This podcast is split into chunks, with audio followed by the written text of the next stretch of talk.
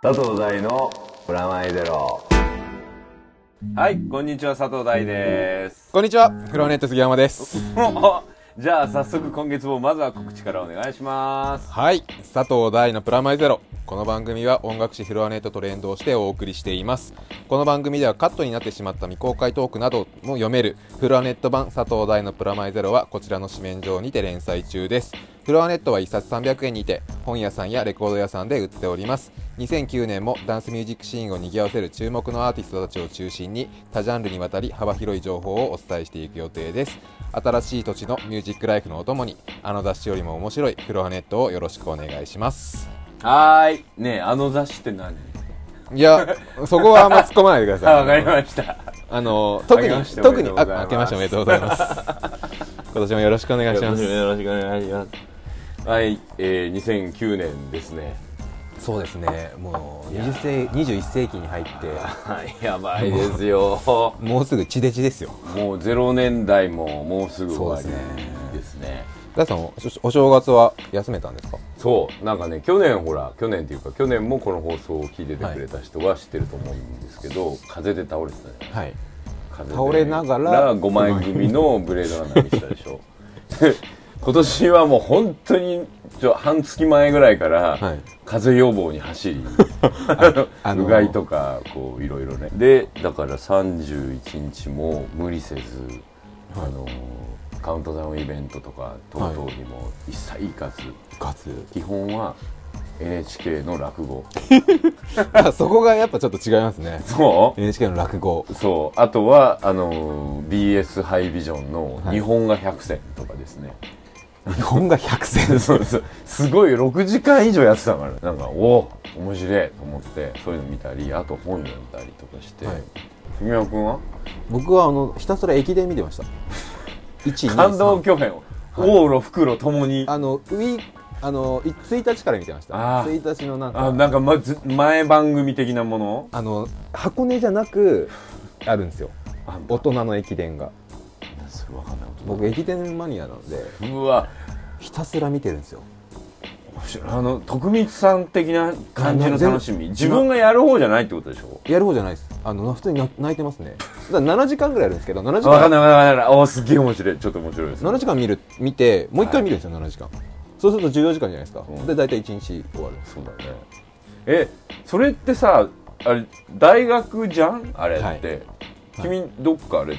いや全然出てないですよ。そんな陸上部とかもないような大学ですよ。いつぐらいからなんかそういうの箱根はもうちっちゃい頃から見てますね。物心が本当え親がとか？親見てましたね。えー、そうなんでなんだろうね。僕あれですもん2日始発で家に帰るんですよ。で7時からちゃんと見て。ワクワクしてしてたりするわけ？めちゃめちゃしますよ。うわえじゃないあのほらなんとかとか言いながらこう足引きずったりするやつとか。号泣してますよ。本当に人僕結構人だったりとか。人ってでいつ知るん？あ僕も雑誌とか買って見てうわうわ面白い。えー、あそれはあれでしょ？も俺もひどいけど君もちょっと変わってるでしょ？いやでも僕だからいや友達がいるのも好きで、もう駅伝中ずっと朝からチャットですよ。感情移入しして泣くんで考えししますね。すごいします。ょだからああそうこれでだんだんちょっとねはい。今日のテーマはにこうセットアップできたえなと思こんなところから？そう。実は感情移入っていう、はい。これもすごい大事だと思うんはい。ですね、でスポーツとかさ、はい。まあロックでも音楽でもまあそうですね。でも映画とかでもそうだはい。と思うんだけど、俺本当に今ねそういう現実になかなか例えばテレビのバラエティとかね、ドラマとか、はい。あとまあわかんない、まあ漫画とかでも駅伝とかでもいいけど、うんそういうのにコミットしづらいわけ自はい分が、で年末何見てたかって言ったらあとはい。ほとんどドキュメンタリー見てたんですよ。でね、はい。今月のテーマはドキュメンタリーになるわけだけど、これね感情移入の問題なんだよね。あ要するにあはい。例えば再現 V とかねすっごいいっぱいやってるわけ。テレビで。年末年始とかだと「九死に一生ほにゃこら」とかはい。わかんないけど芸能人の危機はい。ほにゃーとかそういういっぱいあるわけそういうのが、そういうのを再現 V とかで、茶化してるのはいいよ。面白いから、それはコメディになってたりする、はい。それは壮大なコントになってるのは面白いけど、本当に感動させようとしてるじゃん。うん。なんだったら泣いてるカットとか抜くじゃんか。あ出演出演者が。出演の自分の話をさ、はい。それ本当1ミリもドキュメンタリーじゃないじゃん。ああ。の自分がどう見てもらいたいかたりじゃん、あれですよね。その部分だけ客観がねえんだよ。主観しかねえの、でドキュメンタリーってうん。客観しかないはずのもんなうんうんの、うん。再現 V とか言ってるでしょ。はい。それ主観だから、それで裁判の証拠にもならんよ例えば、はい。その再現 V ってそいつから聞いてんだから、まあ思い出ですよね。思いそうねそう。だから結婚式の V とかあんなんよ、あんなんが年末の、うん。あの3割型の番組とかで普通の体で行われてんだよ。ゴールデンタイイムに再現多いですもんね。そう。ふにゃふにゃっとあとだから改変時期とかね、それでしまいには自慢も再現 V とかなってるじゃん。あはい。お前の主観どこまで 切り売りしたいんっていう、あのこれ怒りじゃなくて呆れね。でそれをこうドキュメンタリー的な番組だと勘違いしてる、まあうん。例えばさアンビリーバボー的な番組なんだよ、あれは海外のドキュメンタリーのいいとこを買ってきて、だからディスカバリーチャンネルとかヒストリーチャンネルね、それのいいとこをあのペロペロってやったり、あのテレビ丸見えうん。特捜部だっけ、はい。あれと同じような作りなのよ、あの2つはね、あと CBS ドキュメントって、はい。あのピーター・バラカンがやってるはい。水曜の深夜かな、今。要するに CBS の向こうのドキュメンタリーをちゃんと切って。きて、であれね主観と客観がうまく分かれてるんですよ。要するにレポーターの主観によはい。うんうんって客観的に捉えようとしているドキュメンタリーなんですよ、大体。だからだからなんか九死に一生的なドラマが起こるんだけど大体えっ、とねその通報してる人と通報された方の両方のコメントが。はい。で再現 V とかいうのも大体そういうふうにできてるね、ああいうやつは、はい。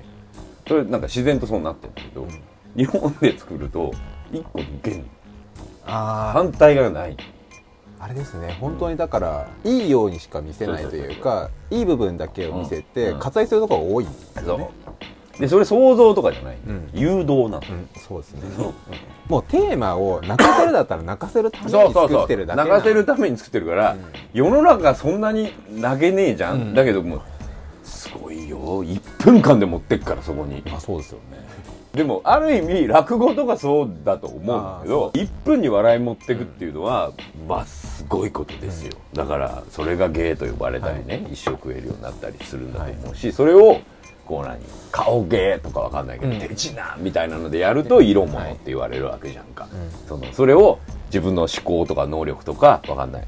台本とか物語として。物語でやるとそれは芸って言われるけど顔とかルックとか、うん外見でやるとそれは色物って言われるわけじそのぐらい明確に分かれてんだけど、はい。全部一一体化してるわけ。それっぽいことにどんどんなんかどっちもそれっぽいことになってるドキュメンタリーの枠組みがそうそう曖昧になって曖昧なの。再現 V とかいうのでポワポワポワポワポワンっていうやつね、漫画で言えば、はい。でもそこってさ、はい主観なんよ、うん。ポワポワポワって例えば「ドラえもん」とか言って「のび太くん」とか言ってきて「俺は今日スネ夫とジャイアンにいじめられたんだよ」って言った時にポワポワポワってなってるのは、はい。のび太目線で見た、だからスネ夫とジャイアンの事象は関係ない状態でもうでももしかしたら積んであるかもしれないんだよのび太が、あのスネ夫の足23回踏んでたのかもしれないし、あのジャイアンの家のこうジャイ子のあの背中をドンと押してたかもしれんよ、そういうの関係なくドラえもんに報告してる目線によって、ドラえもんが「ずっちゃからっちゃっちゃはい。おにゃぺりゃ」っつって出してすごいことになるっていう、それはドラマにおける主観じゃん、はい。でもそれをねはい。再現 V に導入しちゃダメなわけよ、うん。普通はね。でドキュメンタリーをこう見直すとねはい。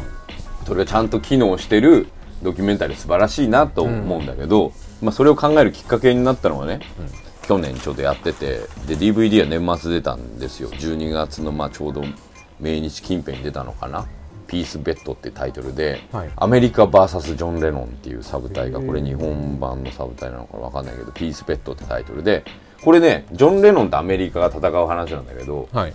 まあなんかいろいろこう陰謀説とか暗殺とかいろんなのがあったりとかしたじゃない、そういう話は全然なくて入国と出入国の話、はいイギリス人じゃん、はいこの人、でイギリス人でなんか大ヒットソングを生んじゃったじゃん、アメリカでの、でアメリカがなんかこう政治運動みたいな、はいあの左翼への流れに行こうとしてた、まあ、ベトナム戦争反対とかいう流れね、はいでその時の主題歌みたいなものに「Give Peace a Chance」っていう曲あるじゃん、あれが使われそうになったのを、真剣に FBI が捜査とかし始めちゃってで最終的には、はい。国外追放させたるっつって10年以上裁判で戦ってたっていう話なんだけど、それのドキュメンタリー。でしかもこれ面白いことに、はい。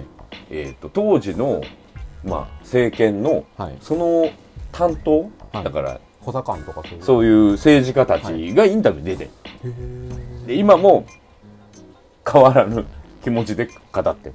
今もあれは危険だとか、うんそういうのも語ってて、で反対側も反対側で語ってて。って、今も今両サイドから語ってて最後にあの小野陽子のちゃんとちゃんと語ってるってやつなんだけど、まあ最終的にはその国境という自人種とか国境とか、まあそういうものになっていくの部分が書類とその裁判に変わっていく、だから最初はそれを反対だって訴えるための曲をはい作っていた、うん。そのことによって彼自身がそれにがんじがらめになっていくってドキュメンタリーなんだけどそれをたまたま FBI の人がその時にいてこの詩は危ないみたいな感じで報告するそのイベントのとこからドキュメンタリー始まって、はい。最終的にその裁判が終わった後に、でマーク・チャップマンに殺されちゃうわけね、はい。まあ、でその、えー、ともう一度今ちょうど去年とかあの仮釈放してくれみたいな申請をうん断るみたいなのがあってその時の陳述書を小野陽子さんが読むみたいな、そのぐらいまでの今ぐらいまでをずっとつないでん。だけどその両サイドの息はいずっとつないでいくっていう話の作り方になっててすごい客観視なんですよ。まあほ本当にドキュメンタリーですね。あったことを忠実にっていう。だから両サイドの話、まあ、ここから始まってこの客観視っていう意味でね、はい。例えばこう「パープルレイン」っていう、はい。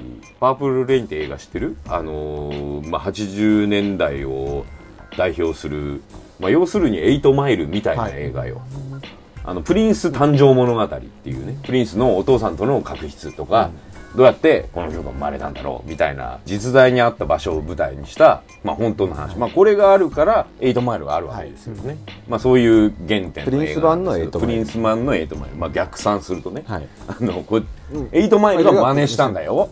これもね最近再発して2ディスクスペシャルエディションっていうのが出たんだけどそうするとね2枚組の2枚目の方にこれがもうねプリンスは答えるわけないじゃん。もうワーナーとはい。うん。クソ喧嘩して出てねえから、だけどだからこそその当時の話とかをこうねシーラ・Eとかねもう全員出てきて答えてるのね。もうねみんなねちょっとムクムクしてたりねあの いいよもうなんかいい感じにリサウェンディとかがムチムチして出てきてたりとかして。もう本物のアメリカ人。そうそう本物当時のねあめっちゃかっこよかった。あのギラッギラしたのも MTV で見てたやつあんじゃない？俺が高校生の時とか見てたんだけど、そういうのそういうのの後が見れてねめっちゃ面白い当時俺はねこれを見ながらこんな嘘くさいと思ってたんだけどドキュメンタリー見てると本当にこういう人がいて本当にこういうことがあったんだなってことが、まあエイトマイルが本当にああいうのだったようにっていうことがよく分かったなっていう意味で面白いんですこれも出直していろんなこのねワーナーのシリーズはね喧嘩したりはい死んじゃったおかげで出すの禁止だったものがいっぱい出るシリーズとして俺はすごい楽しみにしてるんだけど これと付随する意味でつなぐと、はい。あのスタンリー・キューブリックのこのシリーズ、2001年宇宙の旅とか、はい時計仕掛けのオレンジ、はい。この人ねあのスタンリー・キューブリックが存命中はドキュメンタリーほとんど出てないんですよ、はい。多分本人は嫌いだったから。でも出た出た。どんどん出てる。もうすごいよ。時計仕掛けのオレンジのドキュメンタリーがものすごい長いドキュメンタリーでどどうやって作るに至ったかとかそううそう当時のやつとか、あと作り直したりもしてるし、であと2001年なんか当時のテレビ番組、フィルムで作った、はい。あのイギリスのテレビ番組のドキュメンタリーとかあとね1966年のキューブリックのインタビューとかね。へあとアーサー・シー・クラークのインタビューとかね、そうい。うの全部ついてんの。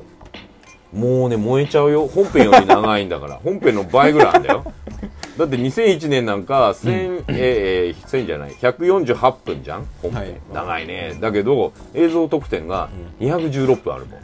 まあ軽く1.8借りてもうそのぐらいあのもう放出スペシャルみたいなことになってて俺これ何回目だって思いながらまた買ってまた見てるわけだけどまた面白いんだね。この作りの裏側とかね。ねこの辺とかは見てみたいですよそう。ね。まあ、時代と映画が寝るんだなってこともよくわかるし、まあ、そういう例で言うと最近出直したタクシードライバーの2枚組スペシャルも、はい2枚目の方のドキュメンタリーが当時のね雰囲気とかカメラワークとかをね研究しててマーチン・スコセッシがすごい答えてたりとかして、これすごいこう映画作り手にはめちゃくちゃいいドキュメンタリーになってて。あのーまあ、あのタランティーノのさ、はい。レザーボアドックスのドキュメンタリーもそうで、はい。あれ映画作りたい学生にはめちゃくちゃいいような。あれですかじゃあもうスコセッシがここに至るど当時のそうそうそう。気もの持ちとがかね、あと技術とかね、そういうのを語ったりとかしててここのアングルはこういう意味だからこうなってんじゃねえかみたいなとかそういうのにいろいろ語ってて面白いですよ。ねヘルベチカっていう最近去年末か。去年劇場公開してた。すごいですよね。ヘルベチカって映画ができるっていう。すごいでしょ？これなんか普通の人全然今分かってないと思うけど、はい。これね「明朝」っていう映映画があるような感じというかですね、まあ、要するにみんな本当は実は見たことあるんだよ、あの BMW とかトヨタとかロゴ関係そうそうね。ネッスルとか、はい。無印良品とか無地の部分とかですね。あとアメリカンエアラインかな。もうそのまんま使ってるのかな、とかいろんなもので使ってる字体だねフォント、はいそれがスイスの片入なんかの工房で生まれてヘルベチカっていうのはスイス書体みたいな、はい。スイスフォルムみたいな。スイスのものみたいな。スイスのものみたいなニュアンスなんだって。そんなんでそんなものがはい。世界で一番使われるフォントになったのかっていうドキュメンタリーなんだけど、なるほどと思ったりするんだけどこれがねおじいちゃんがいっぱいいろんなもう世界中の字作ってるとかデザインやってるおじいちゃんが出てきて、はい。いい悪いけんけんがくがこれ両サイドの話がある、うん。だからこれは世界に警告するメッセージをフラットに伝える、はい。まあ、だから一番まあし一番シンプルに普遍普遍的に伝えることのできるいいフォルムだというデザイナーもいれば、それは資本主義の押し付けと塊だと。それによってフラットになってしまうことがはい。一番恐ろしいんだっていう、あのグローバリズム否定の話の、それの一番の、まあ、交差点として描いてるんだな、それがまた、まあ、両サイドをちゃんと描いてるっていう意味で秀逸だ、この辺はね秀逸なのは多分ねこうさっきのピースベッドとヘルベチカはね秀逸なんですよ。どうしてかっていうとこうどっちにも寄ってない感じなのね、で逆にあのこの「パラダイス・ロスト」とかですねこの、はい。これもあのワープが出してる面白いドキュメンタ面白いっていうかねあの子供が子供を殺したドキュメンタリーなんですけどこうワープが出してる。うちの読者だとワープって言えばなんとなく分かってもらえエるフェクスツインとか出したりするレーベルがなんかアメリカのドキュメンタリーメタリカを聞いてたね人がっていうあの子供たちが冤罪に巻き込まれていくって話なんだけど音楽を聴いてる聞いてるだけで悪魔と呼ばれてしまうのかどうかみたいな話にどんどんなっていくすっごい重いドキュメンタリーなんだけどこれとねあと「ジ・コーポレーション」っていうこれもあのまあなんだろうなノーム・チョムスキーとかが出てきちゃうぐらいの、まあ、マイケル・ムーアとかが出てきちゃうぐらいな感じなんだけど、要するにあの社団法人とかさ、はい。法人っていう会社のことを法で定められた人って書くわけなんだけれども、じゃあじゃあ会社を人として考えよう。じゃあホンダっていうのホンダさんとかって、ソニーっていうとソニーさんとして考えてみてその会社のと対外的な反応を精神科医に見てもらう人としてねそうすると会社は人格崩壊している。なるほど。人としてパラノイアである、はい。だから会社はまあ世界のために良くないんだっていう誘導をある程度するんだが途中のやり口がものすごく説得力があって面白い。主観を説明するために客観視。楽観をそうだねこれはパラダイスロストもそうで、これは1と2でもうね心がグラングラン揺れるのよ。1と2が逆転すんの。だからこれドキュメンタリーだからさ、うん。みんなが想定してる方向に事件も流れそうになるんだけど、実際は逆転するっていう瞬間が来るんだけどそれが1と2で人間の心が揺れ揺れになっちゃうの。編集の意図がね、はい。多分これつどつど編集してるの。1と2に本当に時間に間があって、はいだから1の時その時の気分の意図なの。これリアルタイムで起こってることをさはい。レポートして編集してるから、例えばピースベッドとか、ね。うん。ヘルベチカンみたいな終わった。終わってある、はい。ある程度評価してある事象を客観的に両サイドから見るっていうのはやりやすいんだけどこの「パラダイスロスト」は多分1と2って作ってる間に事象が変わってったドキュメンタリーなのね、だけどピースベッドやヘルベチカっていうのはもう終わった事象をずっと、そうですもうできたものを。もうできたものを何十年か後にどうなんだろうって話をさ映画のやつも全部そうなんだ。から客観的に文化的なことを語れたり、プリンスを客観的に語れちゃうわけ、もうある程度答えじゃないけそうそうそうそう。どしっかりしたものがある。だけどこの「パラダイスロスト」とか「実行プロレーション」みたいなドキュメンタリーっていうのはリアルタイムで起こってるものを編集しながら出してるドキュメンタリーのはい。凄さ逆に例えばピースベッドなんて多分無理だったんだと思うんだよね当時は。も。ううんもうバッチバチでやってましたバッチでやってるしお互いの意見も全然遠いしっていう中でやってるわけ。一つにまとめられることができない。できないものだよねだそれを映画とか物語が客観視することができるっていう方法もあるしさ、うん。それで言うとこのジョイ・デビジョンなんかまさにそうだと思うのね、ジョイ・デビジョンってこうインコントロールって、はい。まあ映画があったじゃん先にドキュメンタリーの本があって、うん。それは奥さん書いた本で、はい。それが映画になって、うん。それによってドキュメンタリーの今度はインタビューのドキュメンタリーが発掘されるみたいな順番だったんだけど多分これを呼ぶためには実は24 Hour Party People が必要だったと思うね、うん。24 Hour Party People っていう映画があって、うん。トニー・ウィルソンがあって、はいでニューオーダーストーリーってここにドキュメンタリーがあって、であのシャドープレイヤーズっていうドキュメンタリーがあってでもその前に実はリブ・フォーエバーっていうドキュメンタリーがあってはい。順番は逆なんだよね。あの時代とかそういうのも含めて。そうそうそう。だからリブ・フォーエバーみたいに、あのつい最近のことからドキュメンタリーになるのがすごい結構ちょい前ぐらいにあってそれでヒットもしてこれはまさにね向こうが仕掛けたメディア戦えっとメロディーメーカーとか、NME か、はい。とかいう雑誌が仕掛けた、まあフロアみたいな雑誌だよね、オアシス対ブラーっていうチャート戦争、まああれだよね。日本でこれと同じことやるとしたら「あゆ対ヒカルの」あのなんかアルバム戦みたいなのがあったじゃん、あんなようなのを実はメディアが煽っていたのだっていうドキュメンタリーなんだけど、これすごいそれなりに面白くてこれでやられたわけだけどここをきっかけにしてどんどん掘っていくわけ。うんそれがこれがまあ商売になったんだな映画館でかかってうん。でどんどんこうシャドープレイヤーズってこれは1978年から81年のファクトリーレコードのドキュメンタリーなんだけど、これができた理由も多分24 Hour Party Plus がヒットしたからね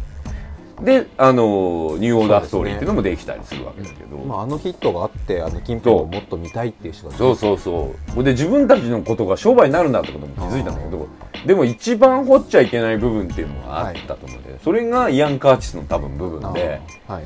そこは多分一番掘りづらかったと思う。まあダークなそのそうそうそう。時間が必要だった部分うん。それが一番最後になってっていうか今年去年か。去年になって2008年になって映画館に公開したり、まあ、ドキュメンタリー自体は2007年かできててそれを見るとねまあ面白いほどに客観視できててこの客観視によって逆に今までのこうリブ・フォーエバーからあのこのレディオヘッドの「ミーティング・ピープル・イズ・イージー」っていうこれドキュメンタリーあるけどこれなんかまさに、えっとね、レディオヘッドが OK コンピューターを作る過程の裏側のツアーのドキュメンタリーであのこの監督この実はジョイ・デビジョンのドキュメンタリーの監督と同じ監督なんです。よこれ実はつながってくるわけなんですけれどもこれがねまあこの後ゴリラーズの、えー、とえ映像とか作る人になる、まあ、ドキュメンタリー作家になるんだけど、この人の、まあ、デビュー作なんだよねこれが。